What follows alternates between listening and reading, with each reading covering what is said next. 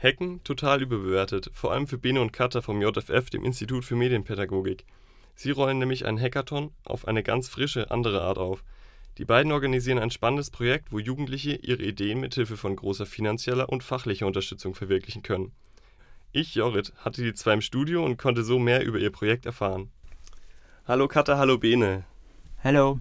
Hi. Ihr arbeitet beide beim JFF und organisiert einen Hackathon im Oktober. Mit Hackathon verbinden aber viele Menschen um die Wette hacken am Computer, oder?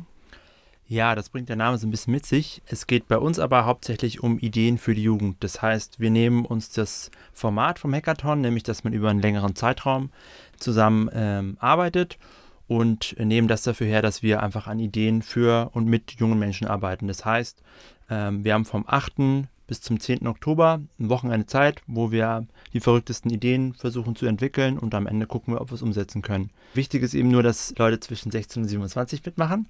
Deswegen auch Ideen für die Jugend und ansonsten ist alles möglich. Was mache ich, wenn ich jetzt so eine verrückte Idee habe und da unbedingt mitmachen will? Dann gehst du auf unsere Homepage, das ist ideenfürdejugend.de.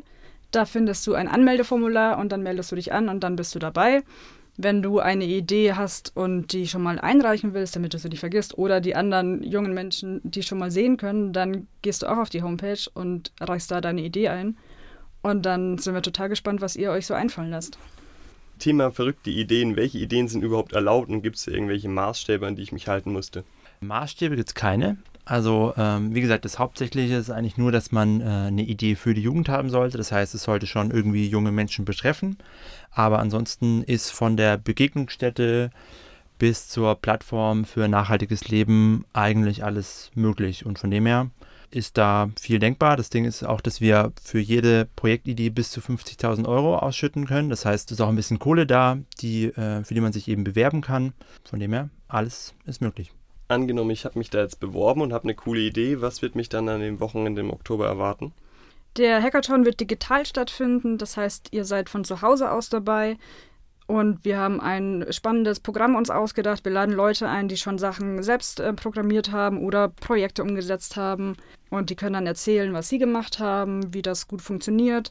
Ihr findet euch in Gruppen zusammen, wir machen nette, lustige Spielchen, es gibt Kreativparts, es gibt Open Space, vielleicht gibt es auch eine Band. Da ist total viel gegeben.